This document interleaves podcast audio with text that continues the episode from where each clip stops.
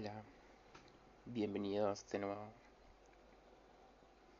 En, en este episodio vamos a hablar sobre las prácticas masónicas. Eh, las prácticas masónicas fueron hechos, ejecutados, por así decir, este tipo de prácticas eh, desde mucho más antes de Cristo. Yo vamos a hablar, eh, yo voy a decir en todo el audio antes de Cristo, después de Cristo, para, que, para ir de a poco en el tema, porque en síntesis no existe antes de Cristo ni después de Cristo, porque esa historia nunca existió en realidad. Eso fue manipulado, como hablamos en el capítulo anterior, que con la geometría sagrada se puede hacer muchísimas cosas para que las personas crean que eh, realmente existió algo, pero en realidad no existió. Eh, así que bueno, vamos a hablar como que existió, ¿no?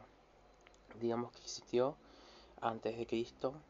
Esto, esto viene de, de años, desde el siglo número uno, viene en realidad. Em, estas prácticas eh, antes, cuando no existía ni Dios ni el diablo, por ejemplo, en la tierra, solamente existían dioses, eh, le consideraban como, como una práctica común y corriente, como que vamos a practicar deportes o hacer algo así. Porque eh, en síntesis eh, los dioses se dedicaban a esto para poder crear sus imperios y sus, sus comercios y cosas así, ¿no? Estas prácticas van dirigidas, por ejemplo, eh, a las personas que están dentro de la orden, ¿no? Y personas que, mm, eh, que recién comenzaron, por así decir. Igualmente personas que incluso siguen estando y hacen muchísimas prácticas. Eh, el, el, catálogo, por así decir, o los ítems de prácticas son muchísimos. Porque no es solamente vamos a practicar metafísica con pólvora o metafísica eh, o alquimia con pólvora y con almizcle, qué sé yo, no sé, algo así, ¿no? Sino que la práctica es mucho, es, son muchos ítems. Está la práctica de practicar, por ejemplo, em, lenguaje de señas, vamos a suponer, ¿no? Bueno, y así sucesivamente. Pero vamos a lo que realmente es la práctica.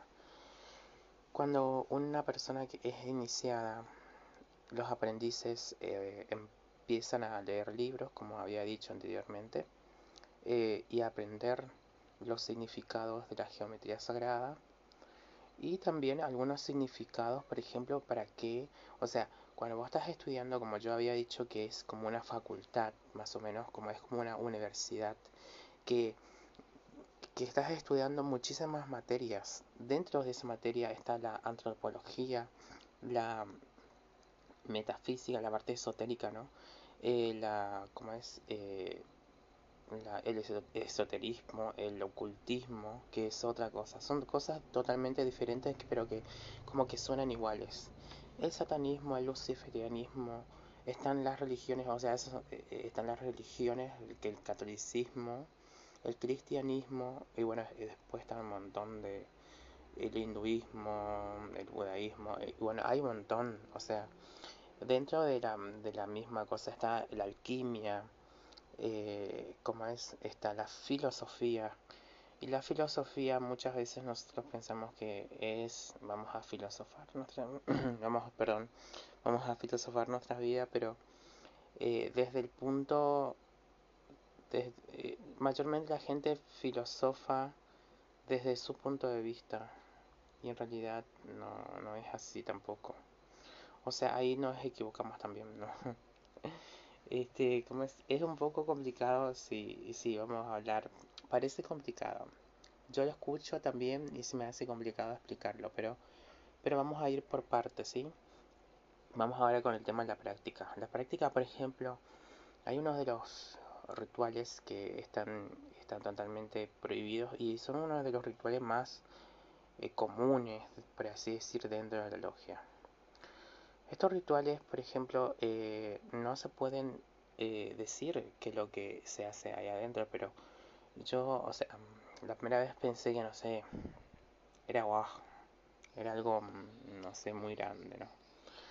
Y mm, son simplemente algunas frases que dijo Platón allá en el año no sé cuánto, y así, son unas de las frases, bueno, que dijeron incluso filósofos, alquimistas, antropólogos, eh, metafísicos, que hoy en día no se encuentran en las redes sociales. O sea, o sea que hubieron personas dentro de la logia que eran eso, que escribieron libros allá en los años, en el año, no sé, uno, y, y que ahora son desconocidos.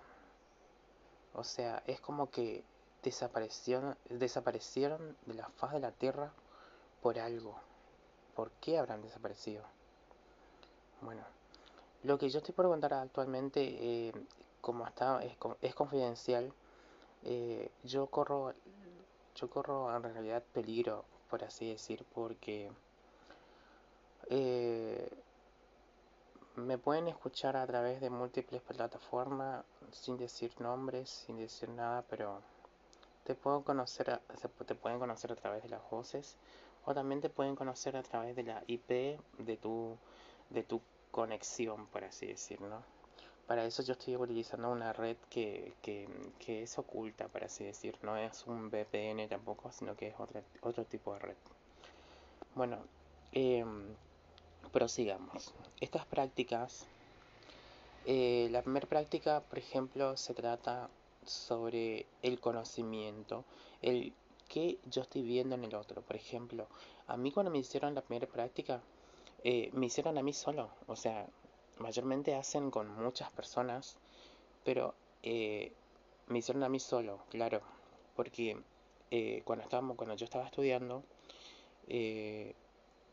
o sea, todo lo que yo leía en el libro de alquimia o de filosofía, mi filosofía era muy diferente a la filosofía de los demás. Entonces ellos me hicieron iniciar una práctica antes que los otros, por así decir, para ver por qué era, por qué tenía ese problema de, de, interpretar muy diferente.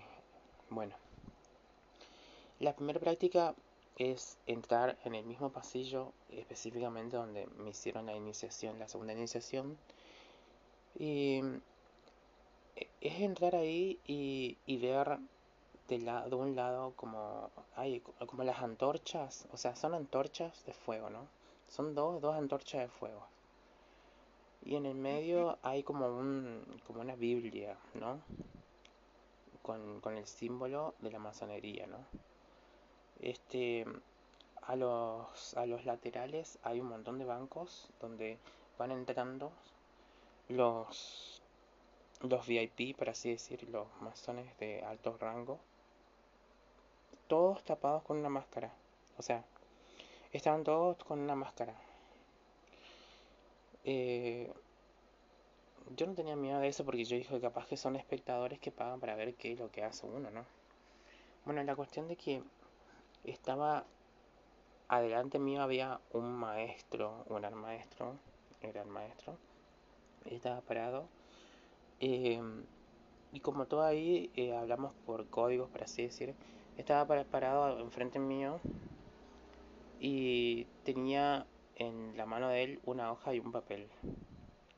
O sea, eso, si vos te pones a pensar, eso lo ves en internet, en, en, talento, no sé, en el talento, esto que hacen en todos los países, que a través de la canalización uno puede escribir un mensaje. Por ejemplo, él me decía, vamos a empezar automáticamente yo escuchaba lo que él me, decía, pero en la mente. Yo al principio estaba un poco confundido, pero bueno, seguía la intuición. No hice ni una pregunta, no hice nada, sinceramente. Directamente, bueno, le empecé a escribir, hola, eh, bienvenidos a todos, mi nombre es tal cosa y tal cosa. Es lo primero que se me vino a la cabeza para, para escribir.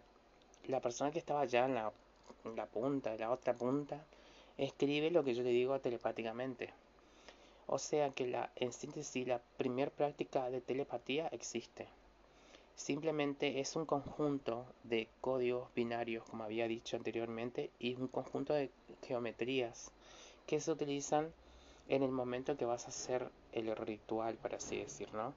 O mejor dicho, ejecutar, porque eh, ejecutar le, lo digo yo porque eh, yo por así decir, eh, después vamos a hablar sobre las diferentes tipos de órdenes y para qué sirven las órdenes. Dentro de la logia hay tipos, tipos de órdenes, ¿no? Entonces depende de las, de las prácticas que vos hagas, ellos te van cambiando de órdenes. Claro, esas personas que están ahí al costado, a los costados, son las personas que son de los diferentes tipos de órdenes que hay en el mundo, para así decirlo, o que hay dentro de Argentina. Porque aparentemente de, fuera de Argentina existen tipos de órdenes diferentes, ¿no? Perdón. Em, entonces, bueno, la cuestión de que, eh, bueno, cuando mira que, cuando da vuelta el papel, em, a mí me sorprendió, pero no me sorprendió. Era como que, era como que yo ya sabía lo que iba a pasar. Entonces no me sorprendía. Porque ellos no te dicen nada de lo que va a pasar. Entonces se acerca mi padrino me dice eh, que fulano de tal me dice, ahora es hora de empezar. Me dice, eh, lo hiciste muy bien eh, y todo lo que esté presente, todos los materiales que van a traerte que están en la mesa, me dice, vos vas a agarrar uno de ellos, con uno de ellos te vas a sentir identificado o te van a llamar, me dice. O te van a llamar, te van a llamar a través de mm, como ruidos, como olfato, me dice, bueno, como olorecitos, ¿no? La cuestión de que trajeron una mesa larga, la destaparon la mesa, y había de todo, había libros, había, no sé, si fuera de broma, fuera hablando en serio, eh, había hasta varitas mágicas que, o sea, lo agarré porque quería saber cómo era una varita mágica. Em, y después habían como unos cosos, eh, eran como unas, como unas cosas que se ponen en el dedo, en la parte de la yema de los dedos. Y, y me llamó mucho la atención porque eran como que no sé si conocen la piedra esta, la piedra... La piedra de la luna. Bueno, la piedra de la luna es como que es blanca, pero es como translúcida. Y está muy buena. Bueno, era algo similar a eso. Entonces yo agarro y ah, eh, como estaba en un, en un en un coso redondo donde vos agarrabas y ponía tu mano y se pegaban en tus dedos, por así decir. Elegí esas porque me gustaron. O sea, había, había un montón de cosas. Había relojes de arena, no sé, había un montón de cosas pero yo lo primero que vi fue eso, es lo que me llamó la atención. Entonces eh, yo vi que había un, un hacia, a ver, yo estaba parado de frente, hacia, eh, hacia mi derecha, pero en la parte eh, superior derecha, había una persona que estaba notando todo lo que yo estaba haciendo. Y había una cámara que estaba filmando todo lo que yo estaba haciendo. De la parte de atrás mía y la parte de adelante. Y bueno, la cuestión de que elijo a esa, agarro, me dices, los que, los que, los que estaban ahí también estaban enmascarados.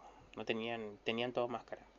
Menos yo, menos yo y la, la, persona que estaba ahí, un maestro que estaba ahí, ¿no? Bueno, llega mi padrino y me dice, fulano de tal de nuevo, me dice, se acerca, me dice en voz baja, me dice, Acordate todo lo que estudiaste, la geometría sagrada, los símbolos para qué se utilizan, me dicen. Acordate que no siempre la geometría sagrada se utiliza en la mente, también se utiliza en movimientos. Por ejemplo, ahora después voy a buscar el nombre de la película para ustedes que me están escuchando, para que lo puedan ver porque aparentemente esto tiene algo, algo que ver con un poquito, obviamente los movimientos que hacen en algunas partes no, no compete con esto, ¿no? Pero bueno, la cuestión de que, bueno, era, era, me empecé a entrar en trance porque lo que tenía enfrente era un, una bola enorme, no sé, como una piñata más o menos, de cristal. La cuestión de que yo tenía que llenar ese cristal, ese cristal con luz, o sea, tenía que encender. Adentro había como un, como una mecha o algo así. Yo tenía que encender desde una distancia, no sé, desde unos 5 o 6 metros más o menos. Tenía que encender eso, o sea, no estaba cerca mío para que yo pueda sentir mi aura. Entonces puse mis dos manos juntas hasta sentir el aura que estaba cargada, hasta sentir la energía. Y cuando empecé a sentir la energía, empecé con el primer eh, movimiento eh, mental, para así, que, eh, así decir, que se hace, para empezar a mover todas las neuronas que tenés en tu cerebro, ¿no? para empezar a dibujar esa geometría. Entonces empecé a dibujar de a poco en mi mente.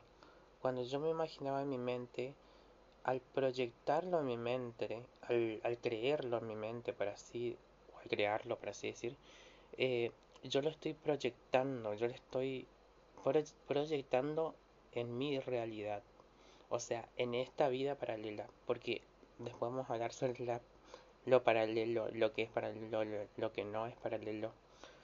Eh, también se vienen más temas. Este, entonces, en el aquí y ahora, yo estoy proyectando la geometría sagrada para poder encender esa antorcha que estaba dentro de la bola de cristal esa que, yo le digo a ustedes. Pero la bola de cristal estaba justo, o sea, la mecha estaba justo en el medio de la bola de cristal, por así decir, no estaba abajo. Y bueno, la cuestión de siento como que me prendo fuego yo en vez, en vez de, en vez de encender la antorcha la, es como que siento que me enciendo yo, o sea, siento que me sale el fuego de adentro, por así decir, y de todo mi ser, es como que va... Eh, entonces, eh, empiezo a hablar, eh, yo no había estudiado todavía idiomas porque, bueno, todavía no me tocaba esa parte, ¿no? Empiezo a hablar en, en un idioma, en, un idioma que desconozco, que, bueno, que desconocía en ese momento, y, y, como es, y con el gesto de la mano, con lo que yo tenía puesto en la mano, con el gesto de la mano, por así decir, em, empecé a hacer como mini movimientos circulares, eh, como tocando, como tocando la, la, bola de cristal que estaba ahí, ¿no? Y, y automáticamente cuando, cuando abro el ojo, cuando me armo la geometría enfrente de mis ojos y la empujo hacia la bola, eh, automáticamente se prende la, llama, ¿no? Se prende la llama, se prende la, la, la, mecha, perdón. Se prende la mecha, pero muy chiquitita. Y claro, yo tenía que sacar más de mi energía, porque es todo energético, es todo binario, son todos ondas en realidad. Entonces, a través de este mantra que me salía en otro idioma, en otro vocablo, para así decir, despierto, porque nosotros nosotros podemos hablar en, otros idiomas que desconocemos estando, eh, estando dormidos, por ejemplo, es normal según la psicología, pero despierto me pasaba esto, entonces era como que hacía los gestos de la ejecución, por así decir, mágica, por así decir, mágica, ¿no? En realidad no lo llaman magia eso, sino que tiene otro nombre. Em, y entonces eh, envío más energía de mí. Eh, me imagino que hay más llama y que toda la bola está prendida de fuego. Pero no un fuego que quema, sino que es un, era una luz simplemente, una luz. Entonces, cuando cuando me hace seña, eh, la persona que está escribiendo me hace seña como que que pare, como que cierre. Eh, muchas veces en la música vamos a escuchar como que cierran la mano o los profesores que cantan cierran la mano y hacen, cierran para adentro, ¿no? El puño, sí. Bueno, la cuestión es que me dice que cierre.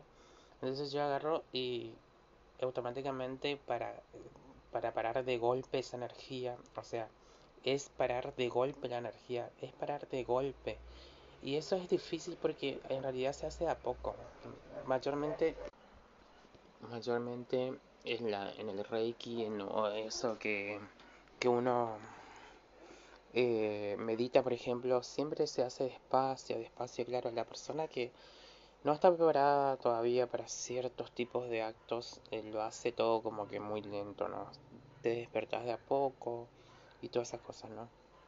La cuestión de que o vas al campito y te descalzas y pisas el, coso, eh, coso frío todo con, respirando, inhalando y, y, exhalando, ¿no? Pero bueno, en mi caso era todo muy rápido eso. Eso, eh, eso es como... Esa cosa para mí, sinceramente, hablando fuera del ego, es como tirarme en el agua y no sé, nadar, algo así. La cuestión de que en el momento de parar todo, yo tenía que hacer eh, uno de los símbolos que es para parar todo, para como que congelar, para congelar todo y bueno, la cuestión de que lo tenía que congelar. Una vez que proyecté, lo canalicé bien y lo empujé, o sea, lo, lo creé en mi realidad. Eh, paró todo, la luz quedó prendida, pero mi energía volvió a mí, por así decir. O sea, como que toda esa energía que estaban enviando volvió a mí. Me sentí bien, no estaba mal. Me preguntaron cómo me sentía y le dije que me sentía bien. La energía quedó. Y ellos guardan ese coso, esa cosa, mm, no sé qué es, una pelota de energía. La cuestión de que ellos guardan eso y después más adelante le voy a contar qué es lo que hacen con eso. Y bueno, y la cuestión de que aplaudían así como con la mesa, no sé si escuchan. Bueno, así, aplaudían de esa manera. Porque la ejecución me salió perfecto, a la perfección. Eh, ese era uno de los ritos que, que, por así decir, personalizados que hacen, mayormente hacen con más gente y todas esas cosas, pero ellos en realidad lo que estaban buscando ahí eran en qué, a qué orden yo pertenecía, ¿no? Entonces las prácticas empezaron a ser más, cada vez más complicadas, más complicadas. O sea, incluso tenía que llegar a, matar a un animal, por ejemplo, desde lejos. O sea, simplemente con, con, con la geometría sagrada que se puede hacer millones de cosas que no repercuten en mí. O sea, trajeron un, un cerdo, un, un, un, chancho, no sé cómo lo dicen. La cuestión de que trajeron a un animal vivo, era muy lindo el animal por sí, por así decir, yo en mi vida no, no, no mataría a un animal, ¿no? Así que a, un ser humano capaz, pero a un animal no. Eh, pero la cuestión de que trajeron y estaba ahí y querían que yo haga, claro, ellos querían saber medir también mi nivel de, mi nivel de, de ¿cómo se dice? De, ay, de empatía, ¿no? Y la cuestión de que hice lo mismo que con la bola esta, pero se utilizan diferentes tipos de geometrías o para así decir diferentes tipos de runas, ¿no? Para ser más, un poquito más fácil de explicar. Y la cuestión de que eh, en esos dibujos que yo me hago eh, se puede matar a una persona automáticamente de lejos, ¿no? Así como mm, yo había dicho anteriormente que yo en realidad lo hago para conocer a las personas, eh, lo hago eh, obligadamente con la geometría, ¿no?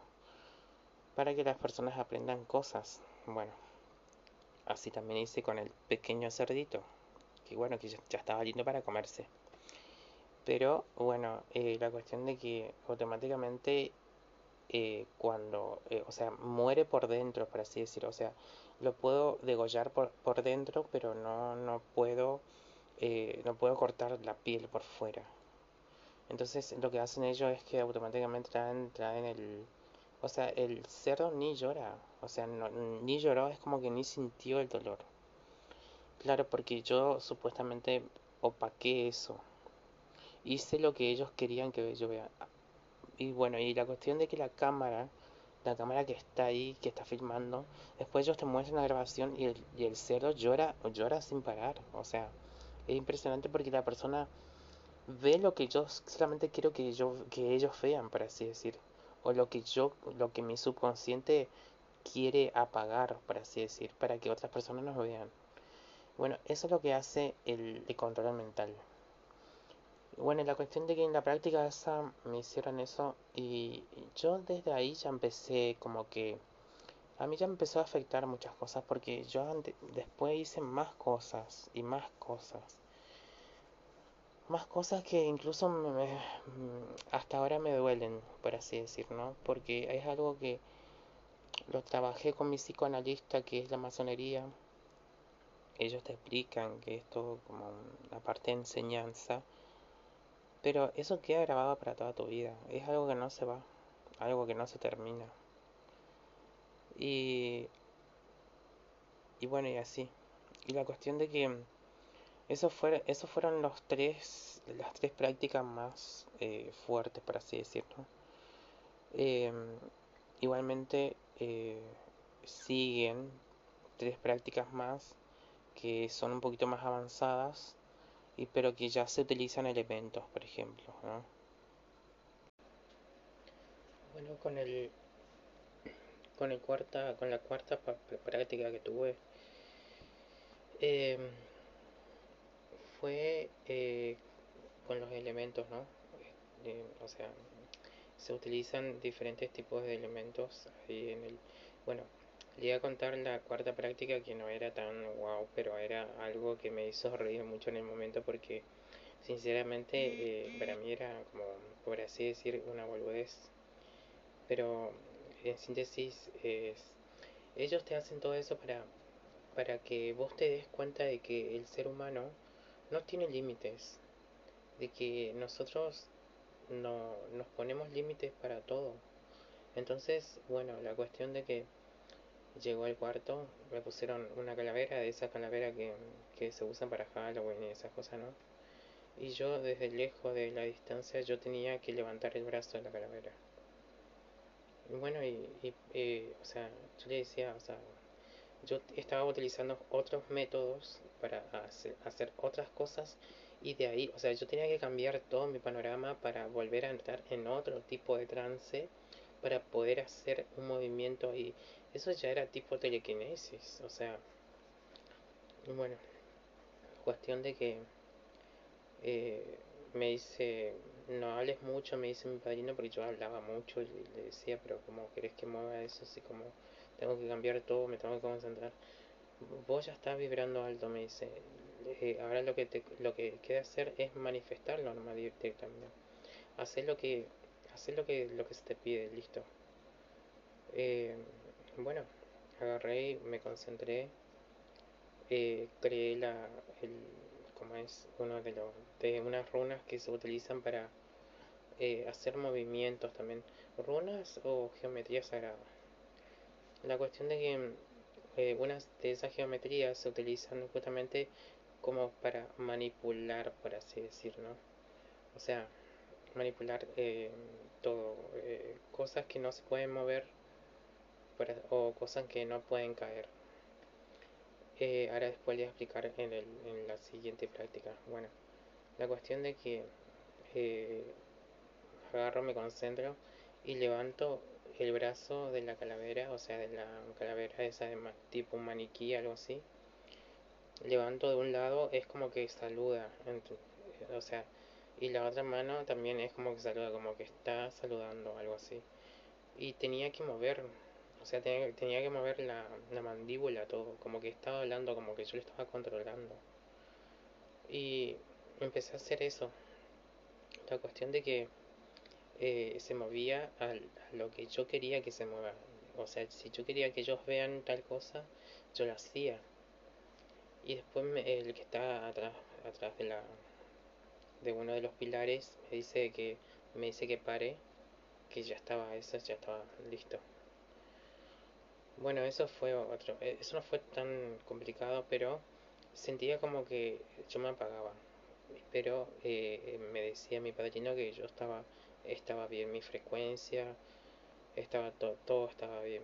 Entonces, bueno, trajeron un, un cristal enorme porque era un cuadrado todo de vidrio y solamente estaba, estaba, o sea, había agua, no sé, agua nada más había, la parte de abajo, obviamente estaba cargada con agua. La cuestión de que yo tenía que crear lluvia, o sea, con esa agua yo tenía que crear lluvia. Utilicé el mismo método del, del movimiento de la, del esqueleto, pero yo tenía que, me costó muchísimo porque era, e, era como que, era todo estaba en mi mente y yo tenía que hacer que el agua hierva para juntar vapor y para que se junte arriba el vapor. La cuestión de que se, se llenó de vapor, pero entre medio de eso como que se aclara, como que se aclara y se empieza a formar nubes. Nubes, y, o sea, nubes, eran nubes, nubes blancas. Esa nube tenía que quedar negra. Y eso solamente sucede afuera, porque afuera está toda la contaminación, entre medio de contaminación, cuando está, está llena, eso ya es parte de, los, ¿cómo se dice? De, la, la gente esta que estudia clima, de los meteorólogos, ahí me sale la palabra. Bueno, la cuestión de que eh, yo tenía que hacer que quede negra la nube para que caiga la lluvia. Y la cuestión de que entre medio de eso, estando, no sé, la cuestión de que estas, estas prácticas duran muchísimo, duran como tres horas más o menos. La cuestión de que eh, empieza a caer como lluvias, como gotitas, y después ya empieza a caer más fuerte. Y me dice, me hace, acerca mi, mi padrino y me dice, ahora sé que caiga un rayo, me dice y el rayo, o sea, como que era, según, según lo que nosotros pensamos que el rayo es un poco imposible que caiga dentro de esa fuentecita, ¿no? Pero me dice, no te limites, me dice, no pienses en cómo es que se creó el rayo. Me dice, crea el rayo vos solo, me dice. en ese momento yo me, creía que era Zeus, sinceramente, porque era así, ¿no? La cuestión de que agarro y eh, hago los diferentes tipos de, movimientos que se hacen y cae el rayo, cae el rayo encima. Eh, la cuestión de que, o sea, cae el rayo en, la misma agua y como que todo el vidrio queda todo como oscuro y, y después como que se aclara todo, ¿no? Pero sigue lloviendo. Y ahora me decía, eh, eh, bueno, después acerca me decía, eh, me, dice mi padre, ahora agarra y calma todo, deja como estaba la caja, me dice. Tuve que deshacer todo de nuevo y no me llevó, no sé, creo que me llevó segundos. La cuestión de que en segundos paré todo y paró todo, se quedó todo ahí, el agua quedó, quedó fría como estaba seguramente. Bueno, eso fue uno, ¿no? La, la manipulación del clima. Cuando, perdón, cuando me llevan a, a preguntar, o sea, cuando eh, te hacen como una pequeña pausa y viene un filósofo y un, ¿cómo se llama? Metafísico, un montón, alquimista, todo vienen y se acercan, digo yo, ¿por qué es que sucede esto? Es como, es como que yo todavía estaba como perdido, por así decir me dice, es porque el ser humano utiliza el 100% de su cerebro, pero eh, simplemente lo pasa desapercibido. O sea, utiliza lo que ellos creen que es necesario. O sea que nosotros tenemos, somos ilimitados, por así decir. No tenemos límites. Nosotros nos ponemos los límites porque pensamos que es imposible algo. Entonces, bueno, llega a la parte eh, eso, eso me explican ellos. Después llega la parte del... O sea, esta parte era muy... Como que sinceramente como que red satánica ya, porque era como que me pusieron, eh, trajeron con una, con una máquina de tan pesado que es, eh, era un banco, una silla, por así decirlo, y querían que yo levante la silla, que haga flotar la silla, o sea, cuando uno está vibrando muy alto, eh, es como que la... Eh, ellos querían que yo levante la silla y que le haga desaparecer, así, desaparecer. O sea, arte de magia, por así decir. La cuestión de que, bueno, eh, utilicé muchísimos métodos que se, utilizan dentro. Primero me salió de que de flotar, de que la silla flote. Era como que mi mente no, no hacía fuerza porque ellos me decían si te duele la cabeza o algo para y no, no, me, no sentía ese dolor de cabeza para así decir entonces eh, porque cuando vos le estás forzando a tu mente a hacer algo te suele pasar eso de que te duele la cabeza entonces bueno no me agarró, no me agarró ningún, nada, no me agarró nada. Entonces flota la silla, no sé, más o menos dos metros de altura. Y a los dos metros de altura yo tenía que hacerle desaparecer. Pero ¿cómo es que hacer desaparecer? Cuando una frecuencia está emitida, una frecuencia, imagínense, justamente le decía a un amigo, imagínate que vos estás eh, escuchando música, pero vos no, ves la, ves la onda que sale de la música. Entonces agarra al lado del parlante y pone un vaso de agua o una fuente de agua y vas a ver que, que el agua se mueve con ondas, como que empiezan a, moverse de diferentes formas, ¿no? Bueno, claro, es lo que sucede, lo que sucede con, con, con los seres humanos. Los seres humanos, eh, igual que eh, hay una película también, nunca me acuerdo el nombre de la película, pero eh, hay una película que muestra que hay una persona que está meditando todo el tiempo y que desaparece así de la faz de la Tierra y aparece en otro lugar, por ejemplo. Claro, lo que sucede es que el ser humano cuando está vibrando en una frecuencia de más o menos unos 400 Hz o 200 Hz, entonces no puede percibir las altas vibraciones, las altas frecuencias. Entonces es como que se ante sus ojos desaparece porque no está utilizando el porcentaje del, del cerebro que debería utilizar. Eh, se está enfocando en el momento nomás ahí, ¿no? Entonces lo que, lo que pasa con la silla pasa lo mismo. La silla desaparece y, y eh, yo en mi pensamiento eh, lo hice aparecer en, eh, al lado, sería al lado de esa, de esa sala hay, hay como una, un, un pasillo largo, lo hice aparecer en el pasillo largo. Desaparece y aparece en el otro lado. O sea, vos podés manipular las cosas para que cambien de lugar o que cambien de estado o que cambien de todo. Se puede hacer muchísimas cosas. Así que bueno, eso fue, eso fue, esos fueron los movimientos que hice, ¿no? Eh, utilizando la geometría con el control mental en su máximo estado. Incluso eso no fue su máximo estado. Después me hicieron probar con personas, o sea, con personas de afuera. Ellos me preguntaban qué experiencia yo sentía, cómo yo me sentía, qué sé yo. Y bueno, desde ahí yo empecé a utilizar el control mental hasta hoy en día, como había dicho antes. Eh, lo empecé a utilizar porque, eh, bueno, después más adelante voy a decir por qué es que empecé a utilizar.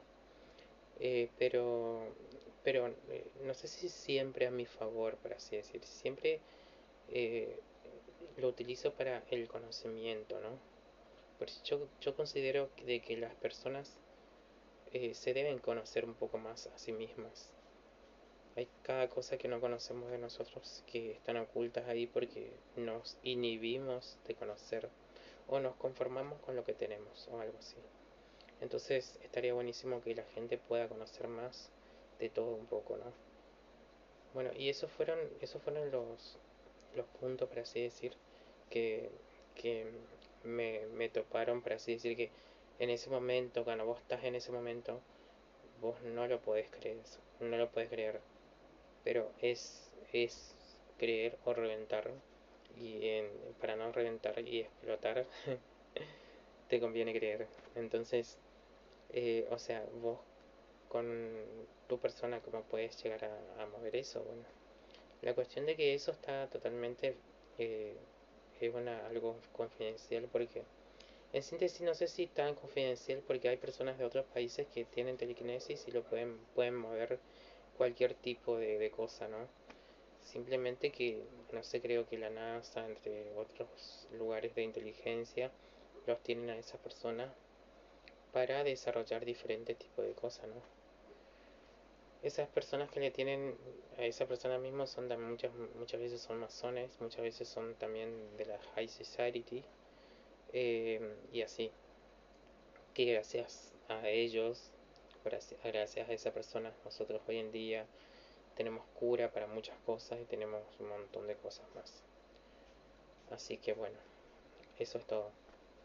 Eh, en el próximo episodio estaré comentando sobre las órdenes que, están ahí, porque como yo le había dicho a ustedes, ¿se acuerdan que a los costados, a los laterales de las sillas, habían personas, o sea, habían, habían personas, hombres, mujeres, no sé qué eran, que estaban vestidos todo de negro, con tipo Scary Movie, algo así, y con una máscara, una máscara que le tapaba totalmente la cara.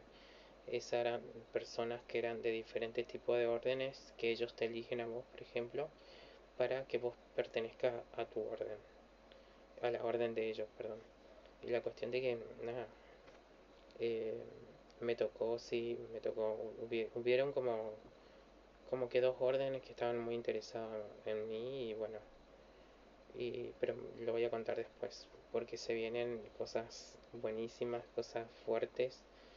Y así que espero que me sigan escuchando. Le agradezco mucho por las personas que me escuchan porque eh, por lo que veo es, les interesa. Y está bueno interesarse en eso porque hay cosas, un montón de cosas que están ocultas en, ocultas en el mundo que no sabemos, por ejemplo, tipo los reptilianos, tipo los Anunnakis, etcétera. Hay un montón de cosas que no sabemos, bueno, que no sabe la gente, que si decís me gustaría que lo sepan. Y también eh, cómo, cómo surgen las enfermedades por la sobrepoblación, por así decir. Entonces me gustaría comentarlo em, para que ustedes tengan un entendimiento más profundo. Y quiero aclarar que esto, esto no es una religión, porque dentro de la, dentro de la masonería hay, eh, están, eh, ¿cómo se dice?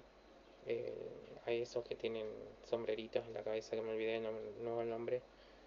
Eh, hay judíos, hay hinduistas, hay está el budismo, no sé qué sé yo, está el catolicismo, eh, hay curas, hay curas que hay curas que, que, que están ahí, hay eh, como es evangélicos, mormones, hay de todo, hay de todo. Eso, esto, eh, esto, esto, lo de la masonería es el conocimiento, el conocimiento del más allá de, de lo que sucede en el mundo, de lo que sucede en uno mismo, es como que para e, es, lo que hace esto es como que te saca el caparazón que tenés puesto por así decir. Entonces no es algo que es algo feo algo turbio algo así. Simplemente que nosotros lo percibimos de esa manera porque no estamos acostumbrados a ver cosas así. O no estamos acostumbrados a vivir eh, cosas así como, como estas no así que bueno eh, les dejo y en la próxima estaré diciendo los nombres de la película que me, olvidé totalmente de buscar. Em, y para que ustedes puedan tener una noción más o menos de cómo es que, más o menos de cómo es todo, ¿no? Eh, los movimientos que se pueden hacer y esas cosas. Em, obviamente que eso no es que cualquiera lo va a poder hacer porque eso lleva un proceso. Pero bueno, más o menos para que se hagan una noción de cómo es que puede ser de, cómo es que sucede realmente. Así que bueno, les dejo con, con esto y eh, espero que me escuchen en el próximo episodio y nos estaremos viendo pronto. Gracias.